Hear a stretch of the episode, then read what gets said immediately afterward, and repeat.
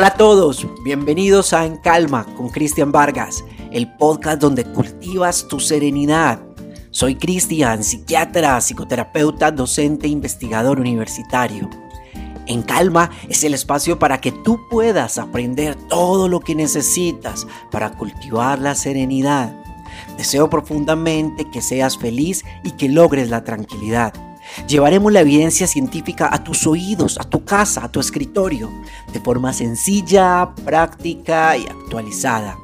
Separa este espacio, siéntate, tómate un café y déjate llevar. Bienvenidos a En Calma con Cristian Vargas.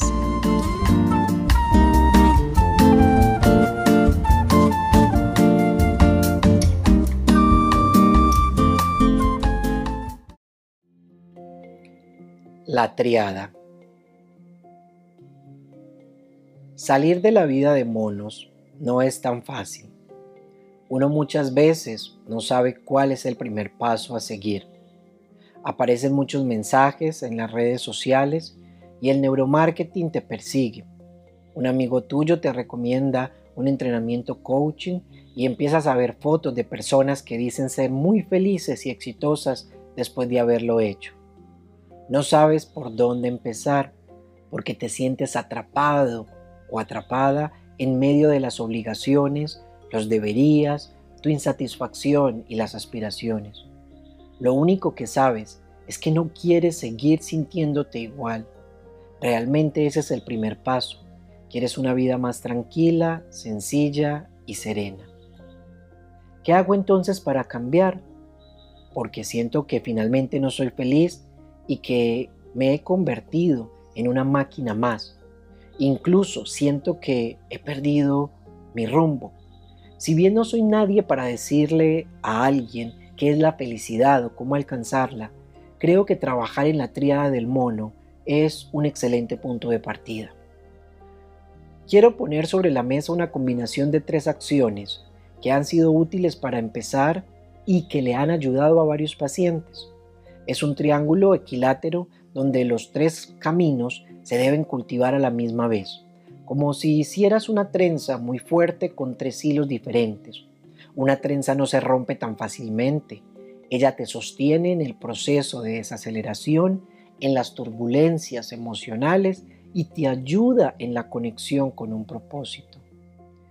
El mono puede ser más feliz si, cuando llega a un árbol, se lo disfruta con conciencia plena, si es consciente de cuáles son los frutos que más le roban su atención y si después de desacelerar y descargarse, logra identificar en medio de todos los árboles del bosque cuáles son los que para él son fundamentales y en los que merece la pena gastarse su vida.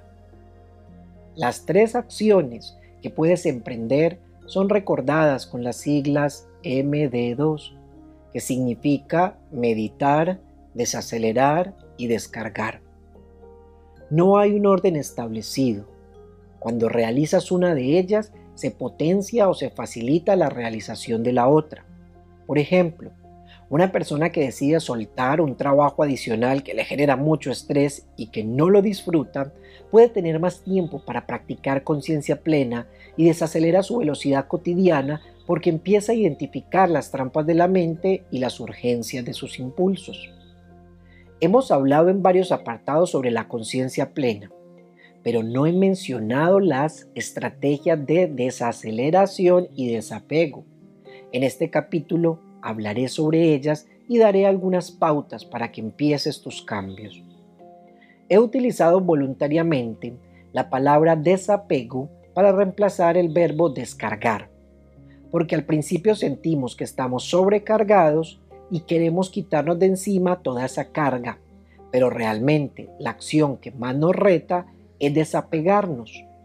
Las razones por las que posiblemente empezaste a cargar más responsabilidades, pueden ser múltiples, pero estoy seguro que detrás de ellas lo que existe es un cultivo al ego.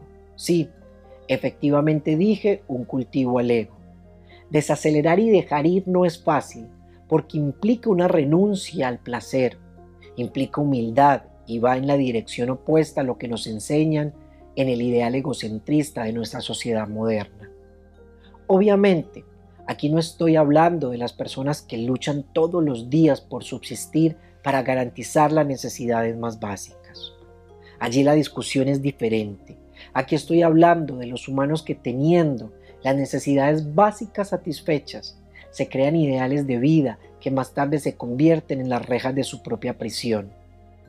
Todos nos convertimos en víctimas de esos ideales y entregamos nuestra salud, felicidad y bienestar por un poco de eso que supuestamente nos hará feliz. Para poder soltar y desacelerar, puede ser muy útil conocer cuáles son mis energizantes psicológicos y sociales. Y recuerden que no estoy hablando aquí de los cócteles de cafeína, teína, guaraná, cocaína, ritalina o anfetaminas que suelen consumir muchas personas. No, aquí estoy hablando de los cuatro energizantes que habíamos mencionado en capítulos anteriores. Poder, reconocimiento, búsqueda de afecto y placer inmediato. Conocer mi trampa fundamental me hará muy fuerte. Una pregunta que tu ego puede estar haciendo es, abro comillas, ¿y para qué quiero desacelerar si así he sido toda la vida? ¿Para qué me voy a poner a cambiar? Solo tengo que trabajar duro un par de años más y estoy segura de que mi vida será diferente. Eso es muy fácil para la gente que no tiene hijos ni responsabilidades, pero yo tengo una carga encima y debo trabajar muy duro. Yo espero jubilarme y poder descansar. Incluso creo que me retiraré unos años antes. Cuando uno trabaja duro, tiene buenos resultados. Cierro comillas.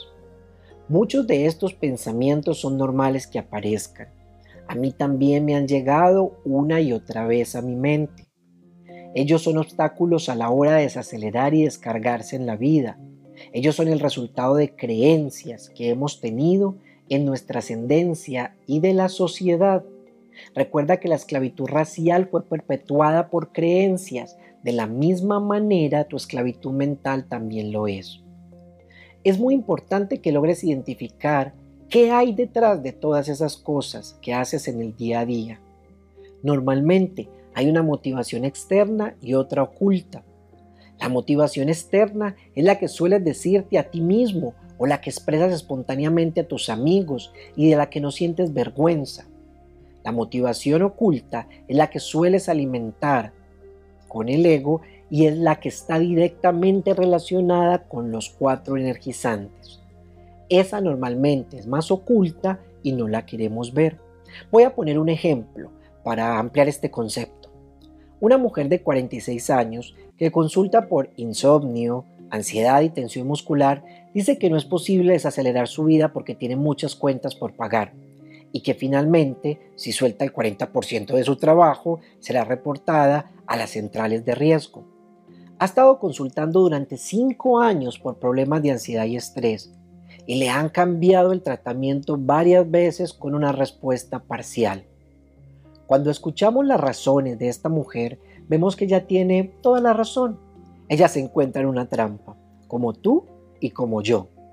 Lo que no logra identificar es que, dentro de sus palabras, ella expresa que necesita un carro seguro y un celular de buena calidad, ya que son sus herramientas de trabajo. De esa manera justifica estar pagando un automóvil de 40 mil dólares y tener un celular último modelo de 1.600 dólares. El energizante real de esta mujer está en sentirse aprobada por un grupo social que tiene un estatus económico alto es sentirse VIP y estar muy distante a la población general. Ese es el energizante que la llevó a la trampa fundamental. Por lo tanto, por más intención que tenga para desacelerar y descargar, y por más práctica de meditación que haga, si no logra identificar su trampa fundamental, seguirá estando ciega y será una víctima eterna del ego. Podría poner miles de ejemplos, porque todos tenemos trampas fundamentales y nos engañamos constantemente. El ego se disfraza de muchas maneras y busca alimento en las acciones del día a día. Nuestra misión es desenmascararlo y redireccionar el propósito de una manera compasiva, comprometida y sin juicio de valor. Frase intermedia. es mejor la conquista de uno mismo que ganar mil batallas. Así, la victoria será tuya. Ni ángeles, ni demonios, ni cielo, ni infierno te la pueden arrebatar. El Dhammapada de Gautama, el Buda, número 12. El poder. En este momento, donde los conocimientos científicos han sido puestos en el pedestal como si fueran las palabras del Corán, la Biblia, o el Bhagavad Gita o el Dharma búdico, el determinismo genético se ha empezado a apoderar de nuestra visión de la realidad. Su discurso plantea que en los núcleos de nuestras células tenemos un montón de códigos que al ser transmitidos de generación en generación determinan quiénes somos y seremos. Si bien esta realidad no la podemos negar, pensar que el 100% de lo que somos está explicado por los genes es un extremismo que lleva a la pasividad humana. Abro comillas. Si supuestamente tengo genes de familia alcohólica, entonces ¿para qué voy a luchar con mi impulso de acción? Cierro comillas. Diría un paciente en mi consulta. O abro comillas, si tengo genes que pueden aumentarme el riesgo de diabetes y terminaré con insulina, ¿para qué me voy a castigar tanto con la alimentación? Cierro comillas, concluiría una mujer de 26 años luego de salir de la cita con el médico de familia. Esa sería la pasividad humana, una pasividad secundaria al determinismo genético y biológico en nuestro argot popular la vemos expresada en frases como ese soy yo, así es mi personalidad y no puedo cambiar, todos en mi familia hemos sido así, así he sido y así moriré. Si bien existe la genética y tenemos patrones de comportamiento heredados, para mí es más importante la epigenética, porque nos muestra la interacción que hay entre el mundo externo y mi herencia. Ella es dinámica, cambia todo el tiempo y es la esperanza ante un determinismo genético. No te sientas mal si no conoces ese término. Tan solo es la palabra que describe la forma como nuestros genes se pueden prender o apagar, dependiendo de la interacción que se tenga con diferentes factores del ambiente, por ejemplo, con el estrés crónico, la radiación, el consumo de sustancias psicoactivas o el ejercicio. Todos ellos pueden hacer cambios a favor o en contra y modificar la manera como la herencia biológica se expresa en tu vida. En un experimento, tomaron una mamá ratona de generación delgada y la pusieron a reproducirse ella tuvo hermosos ratoncitos que fueron delgados. Luego, a esa misma ratona la alimentaron con muchos dulces y le generaron obesidad. Y después de ser diabética, la pusieron a reproducirse. Esta mamá ratona parió ratoncitos que tenían más riesgo de obesidad y diabetes, los cuales fueron gordos en sus vidas más allá de todos los análisis que se pueden hacer de este experimento, desde lo ético o nutricional, quiero que te des cuenta de cómo las características adquiridas o despertadas que aparentemente estaban guardadas en tus genes pueden ser transmitidas a tu próxima generación. Más allá del aprendizaje y más allá de las enseñanzas de la cultura. Y esto es realmente importante. Préstale mucha atención a lo que digo, porque los cambios que hagas en tu vida podrán incluso modificar e impactar la expresión génica de enfermedades. Aún puedes modificar muchas cosas, pero no lo podrás hacer cuando estás tan ocupado u ocupada de cosas allá afuera, cuando toda tu atención está en función de resolver problemas y apagar incendios. Si tu energía mental va hacia esa multitud de ocupaciones, nunca se invertirá en tu descubrimiento personal Es una trampa doble. Tienes mucho vacío existencial, buscas muchas respuestas externas y entre más lo haces, más vacío aparece. Así como mi cerebro tiene la capacidad de generar comportamientos tan primitivos como la huida y la pelea, tiene también la habilidad de crear serenidad, tranquilidad y paz. No solo hemos heredado comportamientos acelerados, la naturaleza ha sido sabia en su evolución y nos muestra cómo todo organismo energético tiene periodos de alta demanda y periodos muy largos de bajos requerimientos energéticos. Recuerdo en este momento una paciente que trabajaba desde las 7 de la mañana hasta las 8 de la noche, todos los días, en su consultorio odontológico. Y cuando intenté hacer esta reflexión con ella, graficando en un papel el tiempo que gastaba en su trabajo versus su tiempo libre, el comentario que me dijo fue, abro comillas, ah, ya entendí doctor, entonces lo que me pasa es que debería levantarme más tarde y cerrar el consultorio más tarde. Eso me podría ayudar a estar menos cansada. Cierro comillas. Sí, esa fue la conclusión que ella sacó. Tenía toda la evidencia ante sus ojos y yo era un espejo, pero ella no lo vio. Trabajaba 13 horas diarias, 6 días a la semana y consultaba porque se sentía ansiosa y fatigada. Parecía como si estuviera ciega, como si un velo blanco tapara sus ojos y le ocultara la realidad. Y quiero aclarar que obviamente ella tenía un nivel de inteligencia alto, un coeficiente intelectual como el de cualquier profesional actual. En esa ceguera vivimos todos. Somos ciegos, incluyéndome obviamente a mí. Es más, puedes considerarme el ciego más ciego de todos. Este libro pretende hacer que tu velo sea más transparente y que puedas empezar a hacer cambios en función de poder hacerlo desaparecer.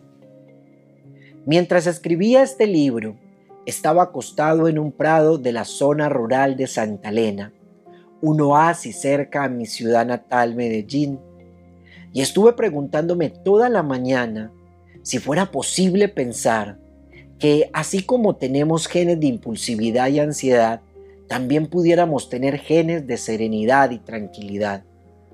Esto parece algo muy sencillo, pero incluso nunca lo había pensado con tanta profundidad. Estuve trabajando en investigación con genética de las enfermedades mentales severas con uno de los grupos de investigación más importantes de los Estados Unidos y nunca me había hecho esa pregunta. Detrás de los comportamientos que hacemos hay grupos de neuronas que funcionan de forma sincrónica. Detrás de esos grupos de neuronas que forman una red o conexión hay sustancias y proteínas que cumplen sus funciones como fieles empleados.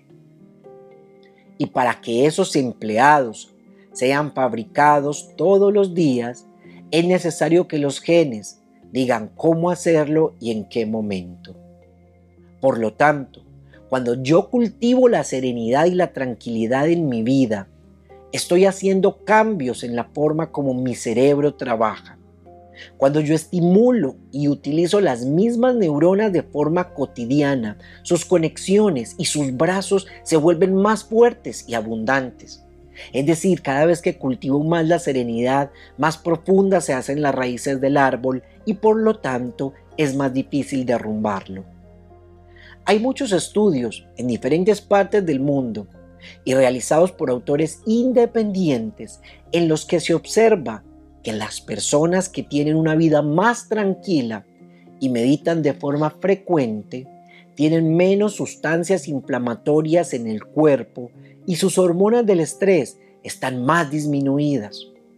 Algunos de ellos muestran que las moléculas que determinan el crecimiento de las neuronas, como el factor neurotrópico derivado del cerebro o BDNF por sus siglas en inglés, Brain Derived Neurotrophic Factor, también se incrementan. De la misma manera como ya se había visto con el ejercicio físico y los tratamientos antidepresivos.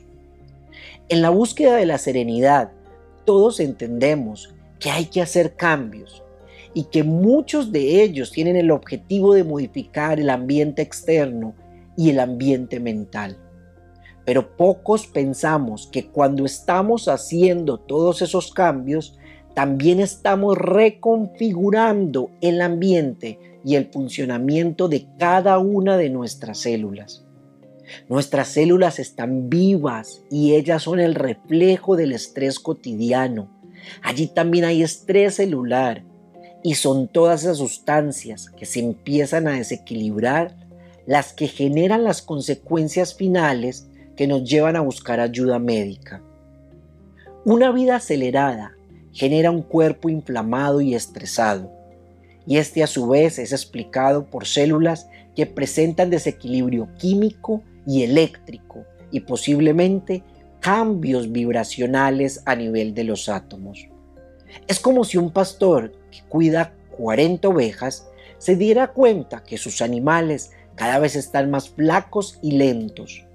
Y para caminar, puede que el pastor utilice la fuerza y haga que las ovejas corran más rápido y se exijan más.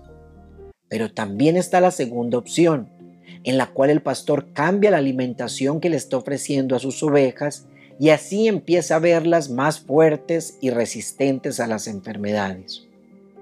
Tú eres el pastor de millones de células incluyendo a las neuronas, y puedes modificar el funcionamiento de cada una de ellas con pequeños cambios en la dinámica de tu vida. A pesar de que había leído estudios donde la meditación alargaba el telómero, que es la parte final de los cromosomas, y que su longitud puede estar asociada a mi expectativa de vida y a pesar de que ya sabía que tener una vida más serena disminuía todos los riesgos de enfermedad cardiovascular, infartos, derrames cerebrales, depresión, trastornos de ansiedad y cáncer, no me había hecho esa pregunta sobre la genética de la serenidad. Todas las modificaciones que hagas en tu mente irán a modificar tu epigenética y te ayudarán a expresar comportamientos relacionados con la serenidad. No puedo asegurar que haya un gen de la serenidad, pero sí puedo decirte que tu mente, tu cerebro y tu cuerpo no están creados para vivir en el acelere y la ansiedad constante. El cerebro tiene muchas estructuras relacionadas con las emociones de valencia positiva, como lo son la gratitud, la serenidad, la esperanza, el amor, entre otros. Quizás tu esencia no sea vivir en acelere. Ojalá puedas vivir de una manera diferente. Frase intermedia.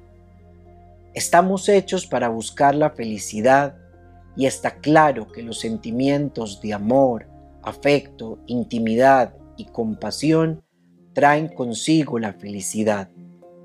Estoy convencido de que todos poseemos las bases para ser felices, para acceder a esos estados cálidos y compasivos de la mente que aportan felicidad. De hecho, una de mis convicciones fundamentales es que no solo poseemos el potencial necesario para la compasión, sino que la naturaleza básica o fundamental de los seres humanos es la benevolencia. Tenshin Gyatso o Dalai Lama el arte de la felicidad.